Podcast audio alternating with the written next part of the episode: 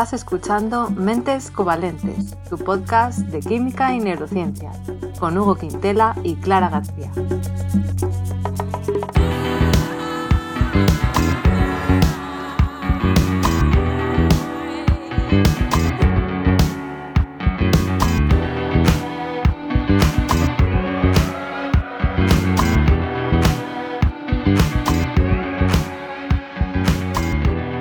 Bienvenidos al episodio 29, en el que vamos a hablar de dos científicos, Ignacio Rivas Marqués y Pío del Río Ortega. Hola Hugo, ¿qué tal? ¿Cómo estás? Hola, entonces no vamos a hablar de nosotros todavía, ¿eh?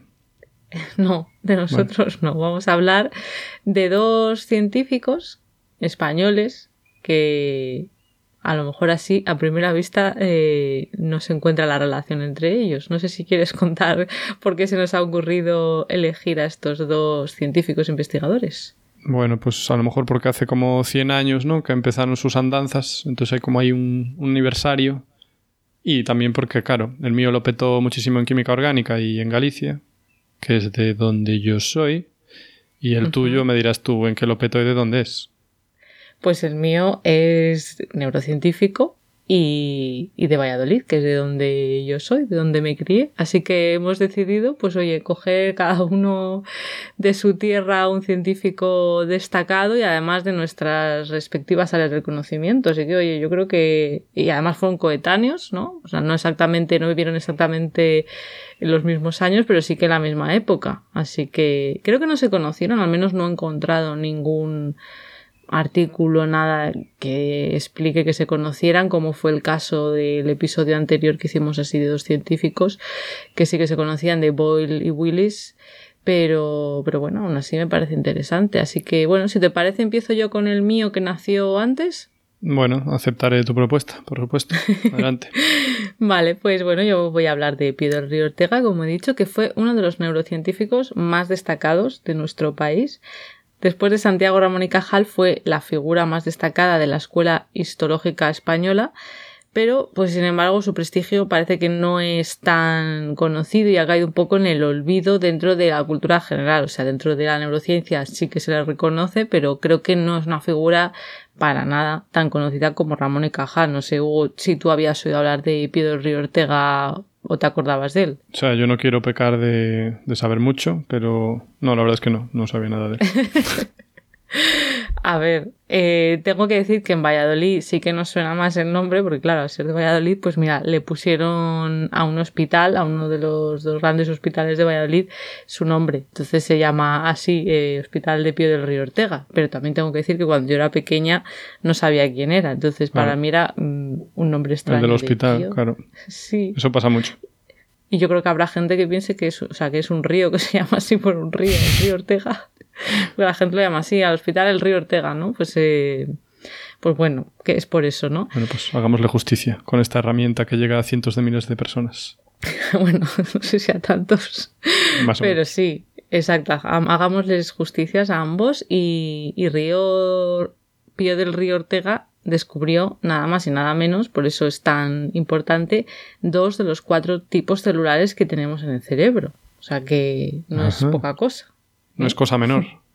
Exacto. En el cerebro tenemos, eh, bueno, pues las neuronas, que es lo que a todos nos suena, y astrocitos, microglía y oligodendrocitos. Esos son los principales tipos de, de células relacionadas pues con el cerebro, ¿no? Luego aparte pues hay otras, ¿no? Pero esas son las principales y Pedro Río Ortega descubrió la microglía y los oligodendrocitos.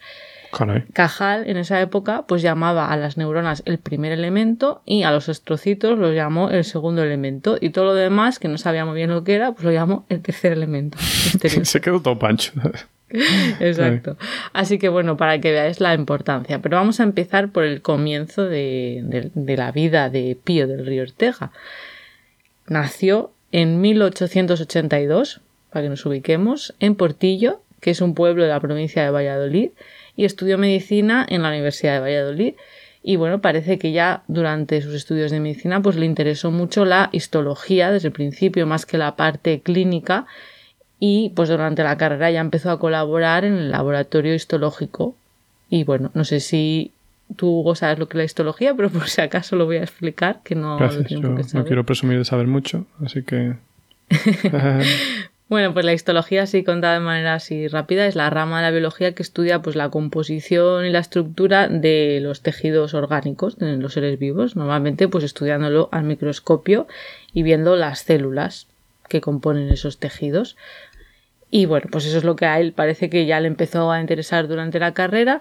En 1905 ya se licenció y aunque la práctica médica pues no era lo que más le interesaba, obtuvo una plaza de médico titular en su pueblo natal, en Portillo, en 1907, o sea, poco después, y ahí estuvo ejerciendo durante tres años aproximadamente. Pero bueno, como hemos dicho que a él lo que le gustaba más era la parte de investigar, pues después marchó a Madrid, eh, defendió su tesis allí en 1909 que la tesis se titulaba, para que veamos de qué iba, Etiología y Anatomía Patológica de los tumores del encéfalo. O sea que él eh, estaba sometido a la anatomía patológica de entender qué había detrás de esos tumores en el encéfalo, ¿vale? Y allí en Madrid encontró a su mentor, a su mentor que fue Nicolás Achúcarro, que era pues eh, un neurocientífico vasco que estaba ya No me digas que era vasco. Sí, ¿no? Por el apellido. a Chúcarro. Y, le acogió ahí, parece que, bueno, que fue una acogida bastante buena, que, se llevaba bien con, sus compañeros, con su mentor, con Nicolás Achúcarro, y, y él, Achúcarro, había sido discípulo de Cajal, y también había estado, pues, en estancias en París, en Múnich, porque bueno, para aprender más, ¿no? De, de lo que se estaba haciendo en esa época en otros países europeos y parece, por lo que he leído, que Pío pues le tenía muy buena estima a, su mentor y que le admiraba mucho por su inteligencia, por su entusiasmo y por su modestia, así que estupendo, tuvo un buen mentor. Jolín, qué suerte tener un director de tesis así que le dirá mucho, ¿eh? Exacto. No sé si fue su director de tesis exactamente o ya en la postdoc. Eso no lo he encontrado porque eh, no me cuadraban mucho los años de cuando estuvo en el pueblo de médico y la tesis, no sé si lo iba haciendo a tiempo parcial o cómo lo hizo, pero vamos. Por la UNED. Que estaba. Exacto, sí.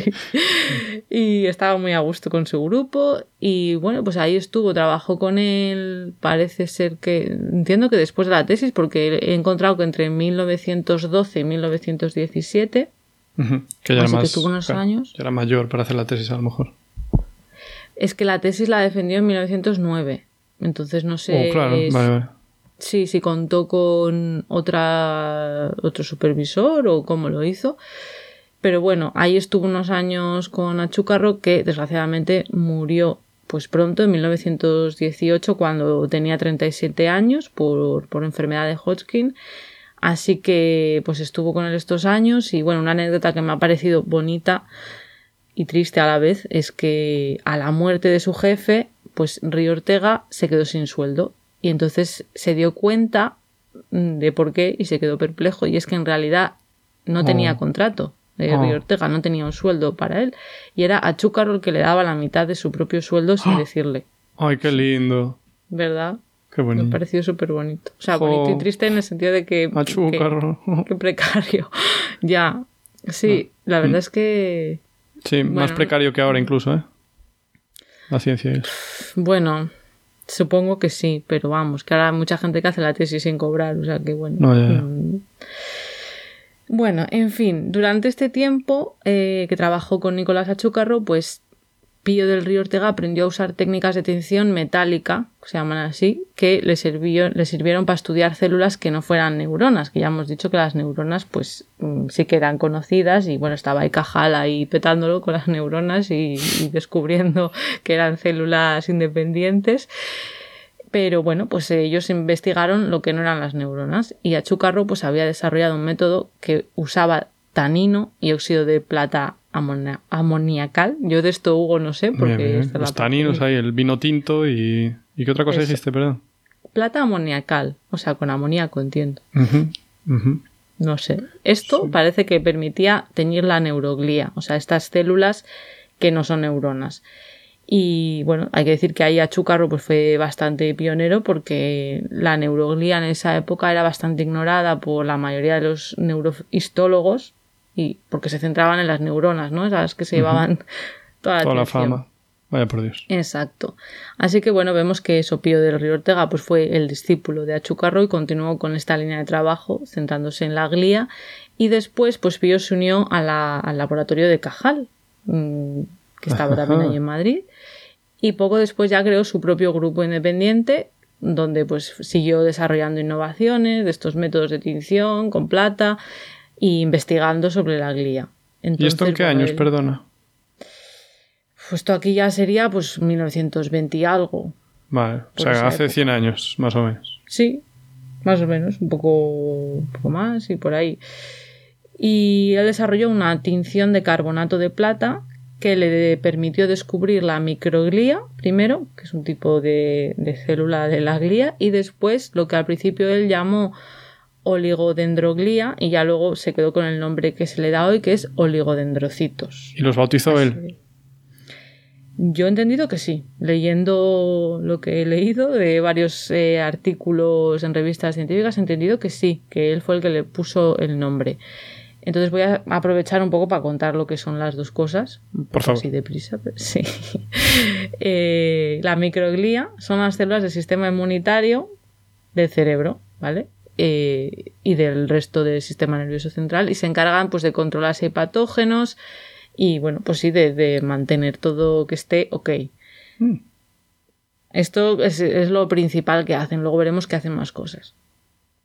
Y luego los oligodendrocitos son un tipo también de célula de la glía del sistema nervioso central que son los que producen forman la vaina de mielina, que es la que aísla los axones de las neuronas, ¿vale? Las neuronas, acordémonos, pues que tienen como un cuerpo celular eh, que pues la parte central y luego una especie de cable, una prolongación muy larga, típicamente, que es el axón. Y ese axón está rodeado por una, lo que se llama así, vaina de mielina, que aísla al axón eléctricamente y hace que el impulso nervioso pues, se pueda transmitir más rápido. O sea, hay axones que no están mielinizados, pero bueno, la mayoría, eh, al menos en, en vertebrados, eh, sí.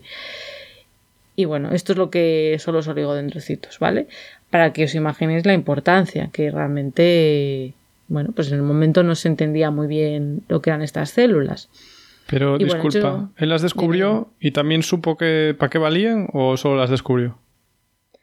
Pues lo que he entendido leyendo es que sí que las descubrió y propuso eh, de dónde venían, o sea, en el desarrollo embrionario, de qué tipo de capa venían y para qué servían. O sea, que sí que hizo más que simplemente decir, hey, he visto algo nuevo. ¡Ey, mira Sí esa que- cosa! Vale, O sea que Sí. sí. que bastante crack el chaval, no, no está nada mal. Sí, sí, sí. O sea, Vale. Pío, Don Pío, que es como le llamaban, eh, muy crack. Porque Sí, lo de profesor bueno, no... ¿Llegó a ser ¿Cómo? profesor? Eh, no sé si fue profesor, o sea, tuvo grupos de investigación, pero dar clases en sí, no sé, o sea, sí que sé que estuvo en la, en la residencia de estudiantes de Madrid, entonces no sé si ahí daba clases exactamente o Ajá. investigaba y tenía pues un grupo de discípulos, no lo sé, Como, no lo sé. como Jesús. Bien. Y bueno, hecho este paréntesis de qué es ¿no? la microglía, los oligodendrocitos, quería explicar que eh, su método de tinción, este último que he comentado, pues lo publicó en un estudio en 1918 para que nos imaginemos eh, cómo se llamaban los papers por entonces. Él publicaba sobre todo en español, parece ser, se llamaba Noticia de un nuevo y fácil método para la coloración de la neuroglía y el tejido conjuntivo. Bueno, bien. Me parece justo. ¿No? A mí también. Pero, ¿qué? Los títulos de... O sea, en este campo no son así, a veces los títulos. O sea, en inglés, ¿no? Pero, pero no son así. Mm, bueno, a mí me ha hecho gracia lo de noticia de un nuevo y fácil método. En plan, Vale, fácil y sencillo para toda la familia. Lo de noticias sí que es así. Noticia. Eso es. No sé, o sea, me ha llamado la atención. Y lo de que fuera en español también. Pero claro, eh, hay que entender que es eso, los años 20, pues todavía no. No se había inventado el inglés todavía. Sí, sí, se había inventado, pero parece que en la ciencia, pues em, sí que se, como que cada uno se publicaba en su lengua, Sí. ¿no? En alemán, en francés, en inglés, en español. Era políglota la ciencia. Entonces, bueno, eh, lo, que te- lo que me has preguntado antes, ¿no? De si él propuso algo de para qué servían, pues sí. Él, eh, Don Pío, propuso que los oligodendrocitos tenían que ver con la mielinización O sea, él ya creía que podía ser así y ya explicó que eran células similares a otras células que son las células de Swan, del sistema nervioso periférico. Entonces dijo, son como las de Swan, pero en el sistema nervioso central, o sea, en el cerebro y médula espinal.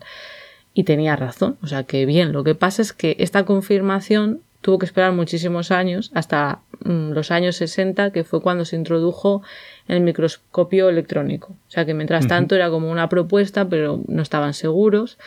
Y bueno, pues esto unido al hecho de que sus trabajos más importantes estuvieran publicados en español y luego encima las técnicas histoquímicas de ese momento pues no eran fácilmente replicables, pues hizo que su trabajo a lo mejor en ese momento no se reconociera internacionalmente lo suficiente durante unos cuantos años, ¿no?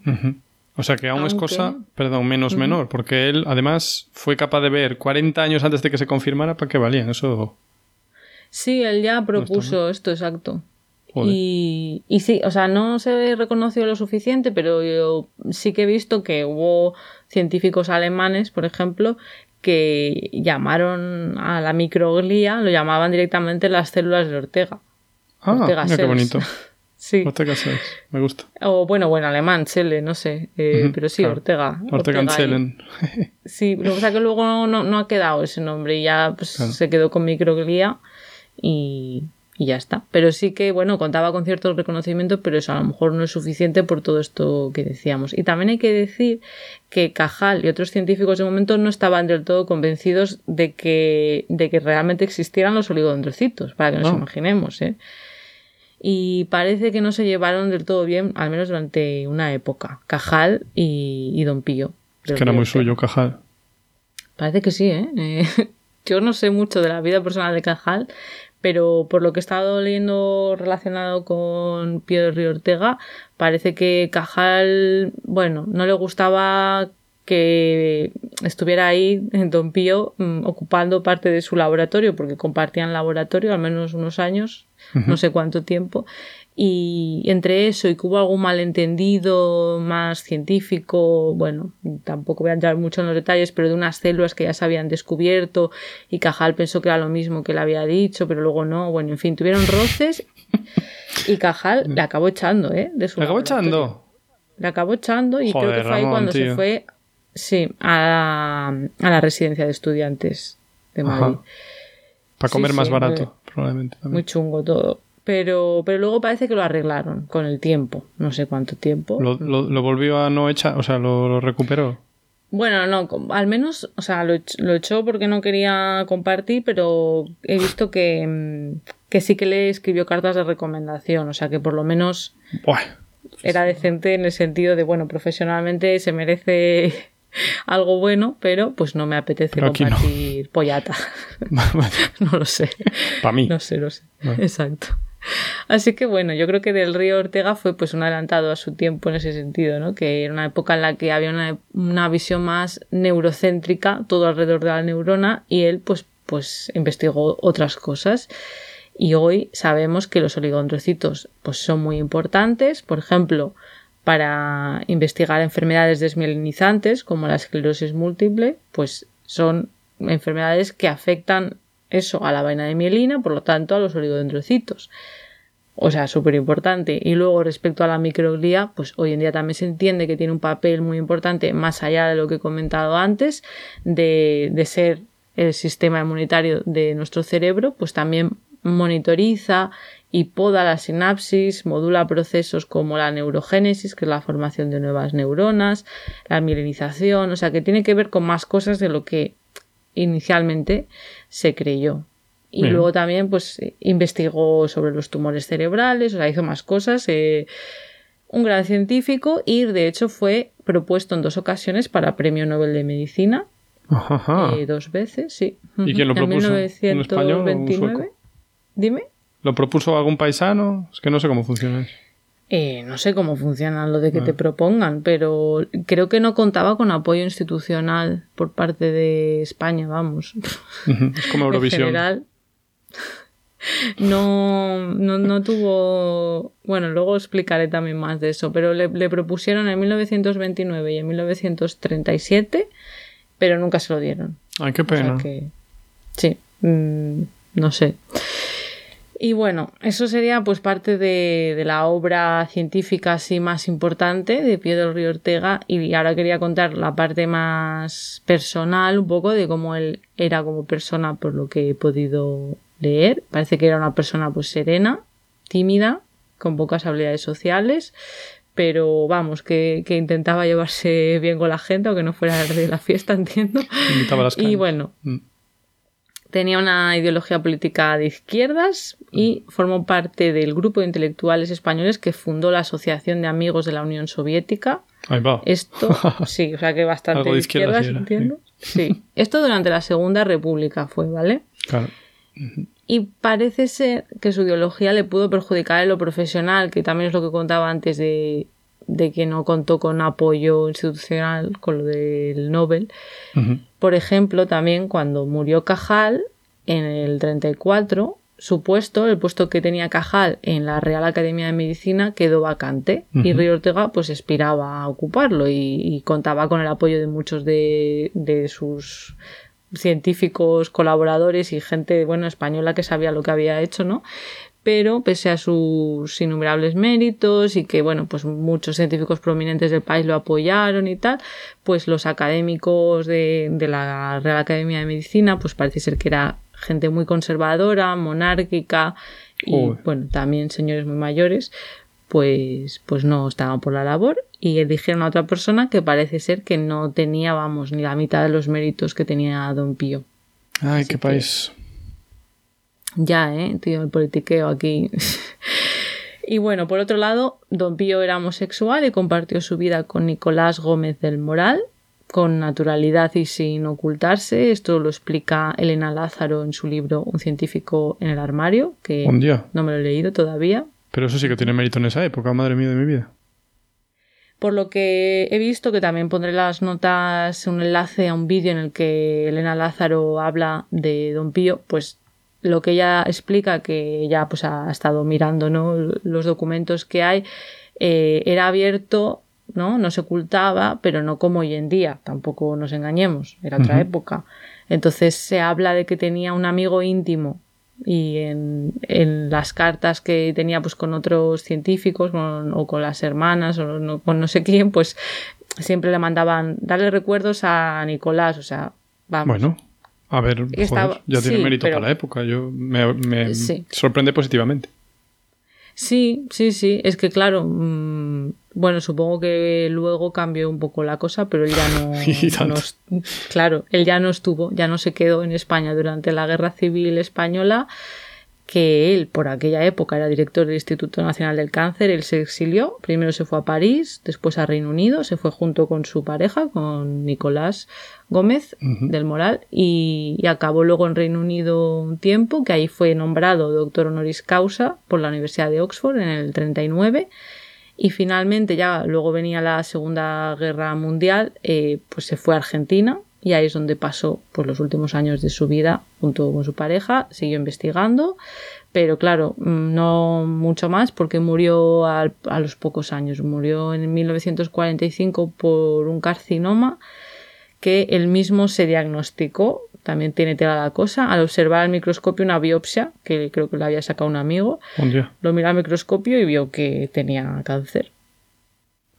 Así que esta fue la historia, un final triste. El gobierno de Franco, al conocer la situación terminal de Don Pío, pues le ofreció enviar un avión, recogerle, que volviera a casa, pues para que pudiera morir en España, que parece que es lo que él quería en realidad, pero que bueno, que no quiso que el régimen eh, instrumentalizara su retorno. Y entonces, pues como él era muy republicano, pues prefirió morir en Argentina y ahí murió a los 63 años y el cadáver pues eh, no sé si fue él o los compañeros o no sé si lo pidió él o no, pero bueno, mm, amortajado con la toga de profesor honoris causa de la Universidad de Oxford. Hostia. Creo que sí que fue a petición suya y, y también con, con la solapa con una insignia republicana que él siempre llevaba en la cartera.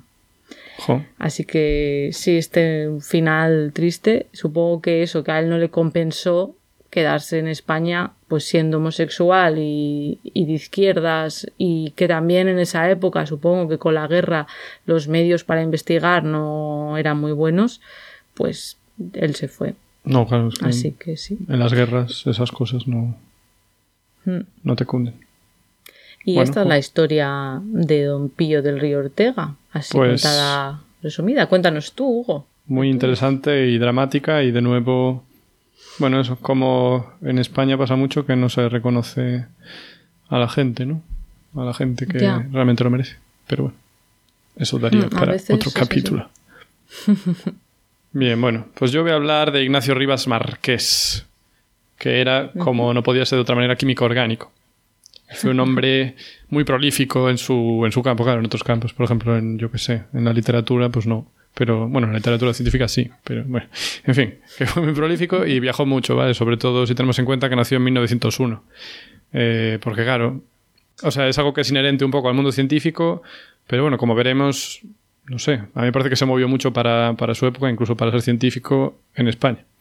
En fin, nació en 1901, así que por poco, ¿sabes? Por poco es súper fácil calcular su edad, porque yo, por ejemplo, nací en el 89, entonces es muy fácil calcular mi edad. Si dices del 90, ¿sabes? Al año 90 le sumo y le resto uno. Bueno, pues en su caso era aún más fácil.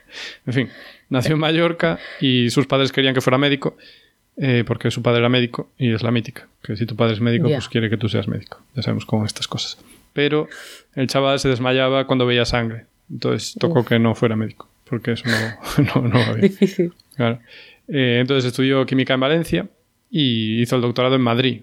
Y entonces hizo doctor en 1925, que ya llovió. Mm. Y esto, o sea, hacerse doctor allí, lo hizo con un profesor que había sido eh, alumno de Willstetter, de Richard Willstetter, que era un químico muy tocho, como no podía ser de otra manera, alemán. Y que fue Nobel de Química por sus descubrimientos sobre la clorofila. O sea, que él era un nieto Ajá. académico de un premio Nobel, lo cual, oye, pues mejora el currículum. Y este hombre, Willstetter, tuvo que exiliarse de Alemania por ser judío, claro. Porque ya, como vemos, las guerras chungas pues, y los regímenes chungos pues, hacen que el talento huya del país. Y no solo el talento, también la gente Ujú. que, bueno, tampoco tiene tanto, pero, joder, que merece vivir también, obviamente. Bueno, Exacto. entonces, eh, entonces, volviendo a, a nuestro hombre, Ignacio Rivas, pues se marchó después de hacer el doctorado, se fue al Instituto Pasteur en París. O sea, puede que el- en la época el mejor instituto del mundo, o de los mejores, ¿no? Donde fue capaz de separar, bueno, fue la primera persona que fue capaz de separar los dos enantiómeros de la estobaína. Que te digo Mm. todo y no te digo nada, porque ¿de qué me estás hablando? ya, no sé qué es estobiaina. la estobaína era el primer anestésico local sintético. ¿Vale? O sea, cuando querías hacer anestesia local, tenías en la época pocas opciones. Una de ellas era la cocaína, pero era un follón. O sea, te inyectabas cocaína en una zona y se te dormía. Pero eso era un bastante follón. No funcionaba demasiado bien y tenía, bueno, movidas secundarias que no te interesaban mucho. Entonces, con este nuevo eh, anestésico, la estobaína, pues conseguías una anestesia más segura y más localizada y con menos efectos secundarios. Que ya se había descubierto a principios del siglo XX. Pero eh, él fue capaz de separar los dos enantiómeros. Hablamos de los enantiómeros en el capítulo no sé cuántos. Y esto era un follón, de los enantiómeros, ¿vale? Esto es que tú tienes una molécula que es exactamente igual. Bueno, a ver, ¿cómo diríamos? Vale, los enantiómeros son como tus manos, ¿no? Entonces, tu mano izquierda es igual que tu mano derecha, pero, ¿sabes? No son iguales, no las puedes poner una encima de otra y que encajen bien.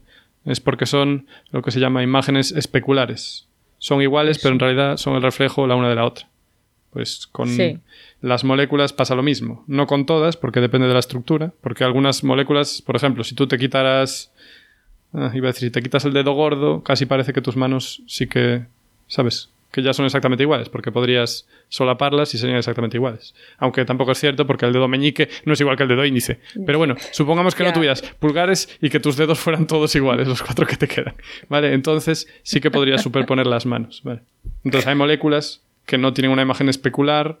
Bueno, ah, qué follón. Sí tienen una imagen especular, pero sí que se pueden superponer, ¿vale? Los enantiómeros son como tus manos. No las puedes superponer, ¿vale? Porque no son exactamente iguales, son reflejos. En fin, que este hombre fue capaz de separar esos dos reflejos de esta molécula y darse cuenta de que uno de esos dos enantiómeros, o sea, digamos que la mano derecha, funcionaba mejor como anestésico que la mano izquierda. Vale. Y bueno, eso es útil porque conseguiría mejorar el anestésico. Vale, porque tendrías Esto es como lo que contaste en el episodio anterior de los cristales que en una fábrica se Sí, habían- no, no, no. No, no, No. Uf, esto no, no esto es. nos valía muchísimo. No, no, no. Eh, no. Vamos a dejarlo así, no. Pero bueno, veo por dónde vas, porque las geometrías influyen, pero no. En este caso No. es otra historia. Ok, ok. Esto es- ya os recomiendo después un libro de química orgánica y me dejáis. vale. Mm, bueno, pues por dónde iba. Vale, entonces este anestésico eh, se siguió usando hasta los años 50, ¿vale? Hasta que luego pues ya se encontraron anestésicos locales más efectivos. Pero bueno, para que veáis la importancia de esta moleculilla y de las movidas que hizo también el señor, que no sé si era Don, ¿eh? pero bueno, Ignacio Rivas Márquez. Vale, bueno. Después se fue del Instituto Pasteur y se fue a la Uni de Salamanca, donde fue profe de química orgánica. Y esto fue hasta el año 41. 1941. O sea que estuvo bastante tiempo fuera de Galicia. Sí, sí, sí. Porque él no Eh, era ni de allí. vale. O sea, todavía no, no- Bueno, ya pisó Galicia, sí, pero todavía no trabajó en Galicia de forma activa. Es que sé que es como en plan gallego adoptivo, ¿no? Que Sí, en sí. Galicia se le quiere mucho, pero que también estuvo en, en eso, en Madrid, en Correcto. Salamanca. Pero es que, claro, vivió mucho y al final pues pasó la leche de tiempo en Galicia, como vamos a ver. Claro. Entonces, durante este periodo, pues viajó también por muchas ciudades europeas, ¿vale? O sea, ahí digo que se movió mucho, ¿vale? Se fue pues a Francia, a Alemania, a Austria y durante la Guerra Civil Española, pues trabajó también en la detección química de gases tóxicos que se utilizaban en la guerra, como el gas mostaza y el fosgeno y otros compuestos análogos, ¿vale? Que a modo de detalle guay, eh, yo trabajé con eh, mostazas nitrogenadas, que también se utilizan como gases de guerra y tal. Y yo lo usé simplemente porque es un intermedio de síntesis. O sea, te hace falta para sintetizar cosas y es muy útil. Pero claro, Qué si lo, fuerte. No sabía eso. si lo convierte, ya nunca se lo dije a nadie porque es algo muy turbio. Eh, entonces, bueno, esto era muy importante, ¿no? Detectar estos gases, porque claro, si se usaban en la guerra, pues era importante ser capaz de, de detectarlos y también le honra no haber trabajado en los gases en sí, porque algunos químicos sí lo hicieron, ¿sabes? En plan, trabajar en gases que maten para matar. En fin. Ya. Pero bueno, esto pasaba más en Alemania y en Francia. Y luego en esos países pues también hubo químicos que dijeron, mira, yo no voy a trabajar en eso, si quieres trabajo en cómo evitar que te maten esos gases. Y claro, pues también los políticos de turno o los militares decían, venga, va, también me cunde, así que haces. Hombre, más loable, ¿no? Sí, hombre, es más bonito, desde luego. En fin, eh, pues estos compuestos se utilizaron, de hecho, por primera vez en la Primera Guerra Mundial y, por suerte, en la Guerra Civil Española eh, no se usaron mucho, pero sí que España sí que los usó de forma bastante frecuente y masiva en la Guerra de Marruecos, en la que se usó gas fosgeno, gas mostaza y cloro. O sea, gases que, que te revientan, vamos, que lo respiras un rato y palmas. O te quedas muy chungo porque te, bueno, ¿cómo se dice? Te, te, te revientan los pulmones, la piel, en fin, un follón. Qué horror. Y entonces España sí los usó en la guerra de Marruecos. Bueno, entonces, este hombre estaba en Salamanca, ¿vale? Y entonces, claro, la guerra civil, Salamanca, pues cayó en la zona franquista. E Ignacio Rivas, pues eh, tampoco era muy amigo del tema franquista y de hecho fue apartado de la primera línea de investigación como castigo por ser pues progresista, ¿no? Porque era de joven había sido militante de izquierda republicana y además su jefe, el que dije antes que había sido discípulo de Bill Stetter, este químico tanto ocho premio Nobel, pues también era muy de izquierdas y se sabía. Entonces, para castigarlo Vale. a su discípulo, pues eso, lo apartaron de la primera línea. Y bueno, por suerte, como tenía contactos, pues consiguió que no se le represaliara a niveles más altos. Y, por ejemplo, tuvo que dar un discurso en la Universidad de Valencia, donde también trabajó, y allí, o sea, él había escrito su discurso. Y entonces, bueno, no, no tengo muy claro quién, pero bueno, digamos que una autoridad eh, le dijo que tenía también que incluir en su discurso una petición para que pusieran una lápida a los estudiantes que habían participado en la División Azul.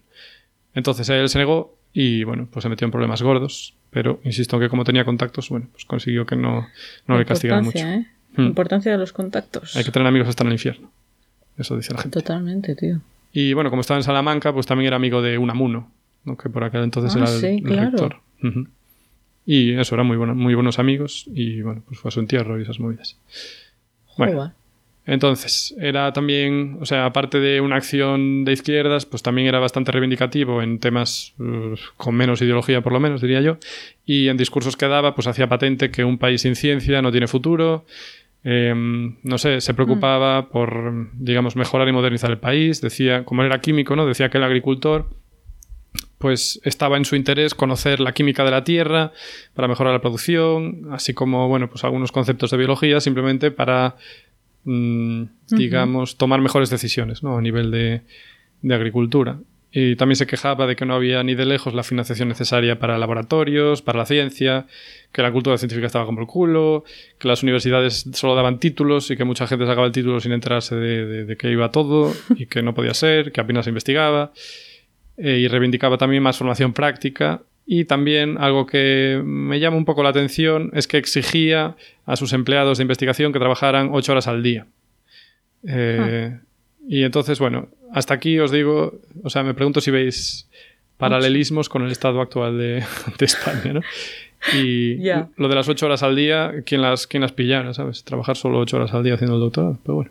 Eh, ya, bueno. Un buen jefe de tesis, me hubiera gustado haberlo sido jefe de tesis. Sabio y además ¿sabes? Pidiéndote ocho horitas. Sí, parece que le era bastante querido por lo que encontré en internet cuando dijimos de hablar de estos científicos, como yo no lo conocía, miré a ver quién era y tal, y vi, bueno, pues vídeos de gente que había trabajado con él y le recordaba, ¿sabes? Como con mucho cariño sus mm. discípulos. Muy cercano, también sus clases eran muy amenas, soltaba anécdotas graciosillas, no sé, era muy, era majo.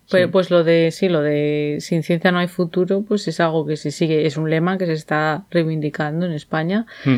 para pedir que haya más financiación, sí. Y bueno, y, que deje de ser tan precario todo el sistema en general de cómo está montada la investigación en España. O sea que sí, sí, todo muy actual. Hmm, hmm. Que bueno, que aún así estamos mejor que entonces, ¿eh? porque sabe Dios qué porcentaje del PIB se ponía y la cultura científica sería seguramente bastante peor que la de ahora. El analfabetismo también. Pero bueno. Claro, si no hubiéramos mejorado en todos estos años. Mal iríamos. Apaga y vámonos, como decía un profesor mío en el instituto, apaga y vámonos. Pues eso. claro. Pero sí, seguimos con deficiencias muy grandes en estos temas. Hmm. Bueno, entonces. Eh, este es un podcast reivindicativo también, Mentes Covalentes. Uf, estamos todos reivindicando, no hacemos otra cosa. Es que yo no me llega la saliva para reivindicar. En fin. Entonces, eh, trabajó en esta época en la Universidad de Salamanca también y después siguió trabajando en este tema en Santiago en la reacción de los óxidos de etileno con reactivos de Grignard. Que de nuevo te lo digo todo y no te digo nada, ¿vale? Pero... Pues me quiere sonar los reactivos esos de Grignard. Sí, sí, porque hablamos de ellos antes, muy bien, gracias por acordarte. Y hablamos de ellos en el magnesio, en el capítulo del magnesio. Capítulo 15, por ejemplo. Una movida muy complicada eres. Sí, bueno, es igual que los, los activos de Grignard o magnesianos son unos compuestos en los que hay un enlace de carbono y magnesio y que son muy reactivos. Entonces te permite que ese carbono que está unido al magnesio pues te reaccione con otros átomos de carbono, así en general. También te reacciona con otras movidas, pero normalmente te interesa que te reaccione con otros átomos de carbono. Entonces te permite formar enlaces carbono-carbono, lo cual es muy útil si eres químico orgánico, porque la química orgánica, no sé si lo sabías, pero va de la química del carbono, ¿vale? Entonces es muy útil. Sí. Eso es lo único que tengo claro con la química orgánica. Venga, joder, después de tanto tiempo. Bueno, no, no, no, es broma. O sea, que es como si lo que yo dije en su día que era como pegamento o como, bueno, pues unir piezas, sí, al final. Sí, sí, pero son piezas que en general son muy difíciles de unir. Entonces, esta es una de las herramientas que hay para que se puedan unir. Vale. O sea, que eso lo hizo ya en Santiago de Compostela, Galicia. Y en Salamanca también. O sea, me estoy adelantando solo para decir que esta investigación la llevó muchos años, desde su etapa en Salamanca hasta su etapa en Santiago. Y también decir, esto era la reacción de Grignard con óxidos de etileno, ¿vale? Esto era relativamente nuevo y los óxidos de etileno, a lo mejor ya hasta hablamos de ellos, pero bueno, no me acuerdo. También los puedes llamar mm, epóxidos, ¿vale? No sé si alguna vez oíste hablar de las resinas epoxi. Epoxi. Me suena de algo, pero no sé. Sí, bueno. Pues la cuestión que los, los epóxidos son, tenemos dos carbonos, ¿vale? Unidos entre ellos. Y después un oxígeno que se une a esos dos carbonos formando un triangulito, ¿vale? O sea, imagínate un triángulo en el cual uno de los vértices es un oxígeno y los otros dos vértices son carbonos. Vale, o sea, como... Bueno, estoy imaginando como el H2O, pero en vez de un H, un oxígeno y en vez de dos O's, dos carbonos. Sí, o sea, claro, como si coges el H2O y esos dos hidrógenos son carbonos y están unidos entre ellos, además. Esos serían los epóxidos. Y bueno, en general ah, no son muy estables, ¿vale? O sea, los hay que son estables, pero les gusta les gusta reaccionar bastante. Entonces, además, si ya atacas con un griñard, que se dice así atacar, eh, mira cómo mola la jerga, eh, bueno, pues entonces reacción. Y son muy útiles porque te dan compuestos que tienes ahí un alcohol, ¿vale? Porque abres ese, ese epóxido, lo abres. Entonces ese oxígeno ya no está unido a dos carbonos, sino a uno. Pero es que además te permite además introducir un halógeno que te permite seguir, bueno, haciendo enlaces. En fin, que, es, que está muy bien. Que me crees, que está muy bien. Pero esto lo, o sea, esto lo inventó él. Mm, no, pero profundizó, profundizó en el estudio y permitió, pues eso, aumentar la reactividad y tal. ¿Sabes? O sea, nuevas mm, puso nuevas piezas en el puzzle, ¿vale? Que permite hacer más reacciones y te amplía tus posibilidades de sintetizar otras cosas. Bueno, o sea, que tenía como varias líneas de investigación diferentes, ¿no? Sí, señora. Y ahora aún vamos a ver más, porque ya dije que era prolífico. Es que era, es que era muy Pues este prolífico. señor. Este, es que este, este señor era la, la hostia. Bueno, bien. En esta época entonces colabora de forma muy frecuente con el Instituto Miguel Servet en Vigo, ¿vale? Que con el tiempo este, este instituto se iba a convertir en la empresa Celtia, que era una empresa química y farmacéutica pues bastante tocha para por lo menos para Galicia, yo diría que para España también en su día, y que luego dio lugar a una empresa que igual os suena, que se llama Farmamar, ¿vale? que ahora está desarrollando fármacos también potentillos. Pero bueno, yo creo que de esto mejor hablar otro capítulo porque aquí hay, Vale. ahí hay bastante donde morder y es muy interesante. Bueno, otro día hablamos de eso. Bien, Ignacio Rivas, ¿os acordáis? Bueno, pues estamos hablando de él. La cuestión es que eh, estaba, muy, estaba muy a gusto en Galicia, ¿vale? Tanto que allí nació su hija Minia, ¿vale? Que es un nombre gallego que no es que esté muy de moda. Y, y de hecho, el cura que la iba a bautizar se lo quería prohibir, ¿vale? Porque pensaba que la estaba llamando Minia porque estaba cogiendo el nombre del compuesto químico minio, porque claro, como él era químico, pues seguro que dijo, me encanta el compuesto minio, así que voy a llamar a mi hija Minia en honor del minio. Eso es lo que pensaba el, el cura de turno. Y, el minio... el cura, el cura sabía de química. No, pero sabía que existía el minio, porque el minio es algo que se conoce bastante. El minio Ah. es tetráoxido de plomo, ¿vale? Entonces se utiliza tanto como pigmento, también se utiliza en las baterías y se usa eh, contra la corrosión, ¿vale? Es como una especie de pintura de color rojo que le pones a los metales que se oxidan por encima para que no se oxiden, ¿sabes? Entonces por eso es, Vale. es conocido el minio. O sea, tú a lo mejor vale. porque no te dedicas a pintar metales para que no se oxiden, pero No mucho. yo qué ¿no? sé, si alguna vez, pues yo qué sé, instalas en tu casa un pasamanos de hierro, pues igual le das minio, ¿sabes? En fin, Vale, y el cura dijo, el no cura se va a usar este nombre en un chapuzas casero. Y dijo, no, no, no lo vas a llamar como el minio. Este nombre tan bonito gallego. Claro. Y que, y- pero luego de- se reveló, ¿no? Sí, se reveló, pero es, claro, es que resulta que el minio se llama minio porque viene del, de- iba a decir del romano, viene del latín minium, ¿vale? Porque el tetráoxido de plomo se extraía del- de la cuenca del río Miño. Ah, Entonces se llama como el río. río Miño. Claro. Claro, efectivamente. Y bueno, pues probablemente el nombre de Minio también tenga algo que ver, pero yo no me voy a meter ya en eso porque yo no soy etimolólogo. no, no sé cómo se llama. Bueno. O sea, que le llamó su hija así. No, sí pudo llamarle porque luego le demostraron que en el santoral gallego, vale, había una santa Minia. Entonces dijo, ah, pues hay una santa que se llama así, ya todo lo que tú quieras, ¿sabes? Pues eso. Ah. Bien. Vale, o sea que realmente, pero pensé que era que el, el cura no quería que usara un nombre gallego porque sí. No, no, él no quería que usara un nombre eh, que no era de oficial, ¿sabes? Y encima Vale, que fuera vale. una cosa científica, que ya le parecía Vale, o sea que era un nombre poco conocido y el cura pensó que se lo estaba inventando. Un poco sí. O a lo mejor no le gustaba, ¿sabes? Evitar que los metales se oxidaran usando minio porque tenía acciones en aceros inoxidables. ¿sabes? También puede ser. Bueno, al final sí que pudo, es lo importante. Después, esto fue en su etapa en Salamanca con viajes a Galicia, ¿vale? Y trabajó a veces en Galicia. En el año 42 ya, pues se afinca en Santiago de, Compostela, perdón, no de Compostela. Y se pone a tocar, pues ya distintos palos de, de- de investigación, o sea, aún diversifica más. Por ejemplo, qué hacer con subproductos de la industria pesquera.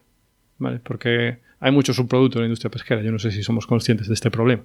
Pero claro, tú piensas las toneladas de pescado que se comen y, y cuánto, o sea, de ese pescado que se pesca, cuánto se come al final. Pues no mucho, no mucho.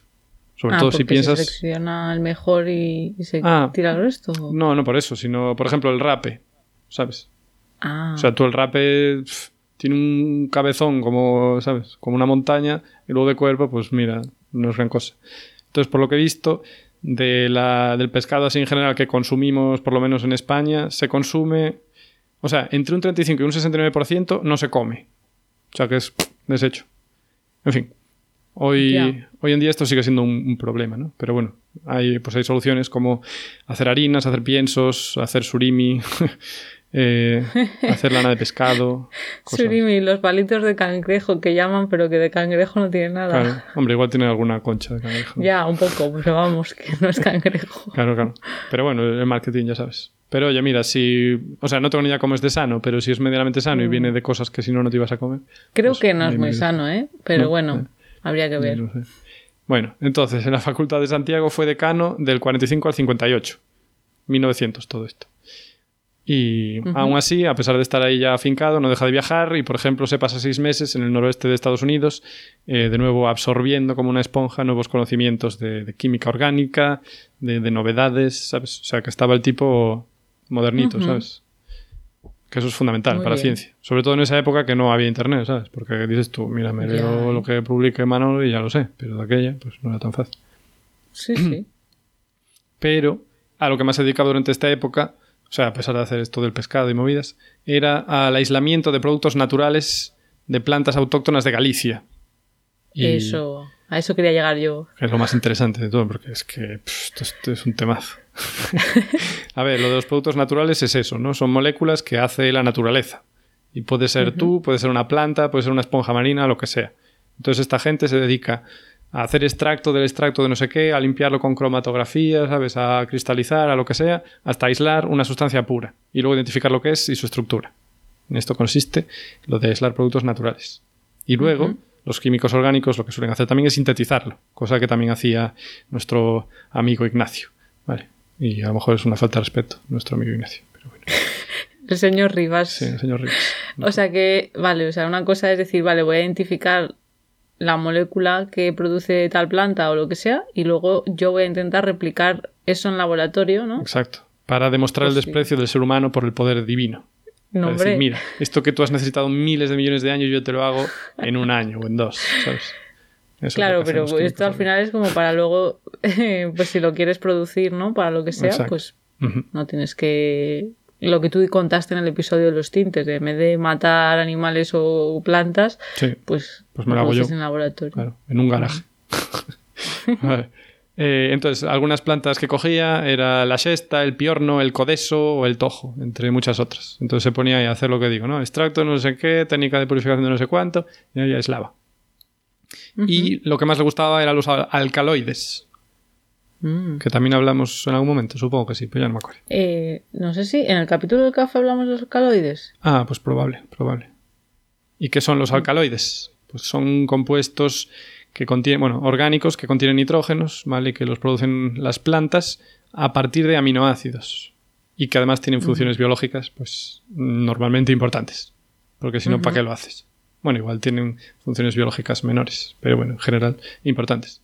Entonces los aminoácidos valen para muchas cosas. Ya vimos que con ellos haces proteínas, pero no solo eso, sino que también haces productos naturales y alcaloides. O sea, coges un aminoácido, le haces una reaccioncilla por aquí, otra por allá y tienes un alcaloide. Bueno, le haces. Bueno, le haces tú mismo, en tu cuerpo. Y si no tú, pues una planta, lo que sea. Bueno, pues eso. Vale, o sea que se hacen siempre a partir de aminoácidos. Sí, señora. Y tienen nitrógeno. Pero eso tiene sentido porque los aminoácidos, como dice el nombre, amino, es que llevan aminas y las aminas tienen nitrógeno. Claro, exacto. Amina es NH2 o qué es? Eh, bueno, depende. Porque puede ser monosustituida, disustituida o trisustituida. Entonces, es NR3, puedes decir. Ah. Donde R puede ser pues, carbonos o hidrógenos. Vale. Eso. Correcto. Pues eso. Aunque bueno, en general R nunca suele ser hidrógeno, porque si es hidrógeno, pues ya dices H, ¿sabes? Entonces dirías NHR2 o NH2R, pero bueno, esto no, me importa ahora mucho. ¿Y qué estaba diciendo? Bueno, y lo riquiño de estas cosas es que les ponía muchos nombres de ciudades gallegas, ¿vale? O sea que eh, descubrió la Pontevedrina, la Coruñina o la Santiaguina. Y eso, pues, mira, mola. Y son las risas y la porque... También, sí. Porque eso, publicas eh, tu artículo científico y lo leen ahí en Hungría y dicen, oh, mira, descubrieron la Pontevedrina, ¿sabes? Me hace, a mí me hace gracia. Me parece súper bonito eso. Sí, hombre, es un detalle. no sé, qué manera de rendir homenaje a esa tierra que le acogió al final. Pero bueno, tampoco es tan súper exótico. Por ejemplo, a mí me hizo mucha gracia el ácido zaragócico, ¿sabes? Es un compuesto que a mí me hace mucha gracia. o sea, que también a más sitios, ¿eh? No solo por Galicia. Que es mucho más moderno, ¿no? Pero, pero bueno, me hace gracia. Porque mucha Z ahí. O mucho mucho sonido. Bueno, Zaragoza es Zaragoza. El ácido zaragócico. Pues es como se te llena la boca. Bueno, eh, también... Ah, perdona, pero me parece un poco cuando los científicos de X país ponen nombres así, no se dan cuenta de que luego los demás no van a saber pronunciarlo. Bueno, hombre, pero que se busquen la vida, ¿sabes? No voy a estar yo aquí cuartando mi, mi, creatividad porque un señor en Polonia no sepa, pues ya aprenderá. Es como el profesor Carreira, ¿sabes? Hay un químico orgánico tochísimo que se llama Carreira, en todos los lados lo llaman Carrera. ¿Sabes? es en plan, bueno, pues si no bueno, puedes, no y pasa. Cajal lo llaman a veces ca- Cajal o algo así. Claro, tiene sentido. Sí, bueno, pues no pasa nada, hombre. No pasa Luego, nada. cuando dé la conferencia, ya dirá a ver si aprendes a pronunciar mi nombre, lo dice bien. Y ya está. que bueno, Carreira, creo que él a sí mismo tampoco se llama Carreira, porque eh, no se crió. Porque creo que es de ascendencia, bueno, brasileña o portuguesa. Y como no se crió allí, no creo que él mismo diga Carreira. Pero bueno. Eh, entonces, volviendo a nuestro amigo, bueno, a Don Rivas, al profesor Rivas. También investigó, vale, algas y hongos, o bueno, los compuestos que hacían algas y hongos, vale. Y en el tema de los hongos colaboró ya con Celtia, vale, de lo que hablamos hace un par de minutos, con el desarrollo de fármacos para evitar hemorragias tras el parto. Vale. Y estos compuestos se obtenían de un hongo, que hablaremos de esto en el capítulo de Celtia, porque es que mola un montón. Vale. Un hongo que, que, bueno, que digamos que infectaba el centeno y que ya antiguamente tiene causado envenenamientos, porque si te ponías a hacer el pan con, con este centeno infectado con este hongo, pues eh, digamos que te chutabas algunos alcaloides que te hacían tener alucinaciones y otras movidas. Y a lo mejor convulsiones y cosas así. Y bueno, pero algunos compuestos de este hongo, pues oye, eran también eh, antihemorrágicos y salvaron vidas. Y de hecho Celtia pues se nutrió de, de esto para hacer dinerito y salvar gente también, claro, por el camino. En fin, pero ya Pues- hablaremos. Pues sí, ya hablaremos de eso porque... Y el profesor. Rivas colaboró en esto. Muy bien, muy guay. Y bueno, pues también se puso a investigar otras movidas, todo de plantitas, ¿vale? Pues por ejemplo, eh, fue capaz de aislar y describir pues componentes que constituyen las cortezas de árboles y del corcho. Este compuesto se llama la suberina. Y la verdad es que no se entiende muy bien este compuesto. O sea, se sabe su estructura, pero no, no- no se sabe muy bien cómo, cómo funciona. Y se está estudiando ahora como potencial anticancerígeno. ¿vale? Y descubrió, pues eso, muchos compuestos naturales que hoy se usan también, por ejemplo, en la industria del perfume. Y nada, pues eh, eso es lo que hacía el hombre de Santiago y trabajó allí hasta el año 82 en que se retiró, pero siguió trabajando en otros institutos hasta el año 90 y pico. Y murió en el 96 ya con 95 añazos, porque si nos acordamos nació en 1901, por lo tanto es fácil calcular con qué edad falleció. En fin, Wow. Que un- o sea que un gran sí, vivió orgánico. muchos años y investigó un montón de cosas. sí, hombre, tuvo tiempo también. Sí, sí, pero bueno, que es un, es un científico reconocido y, ¿no?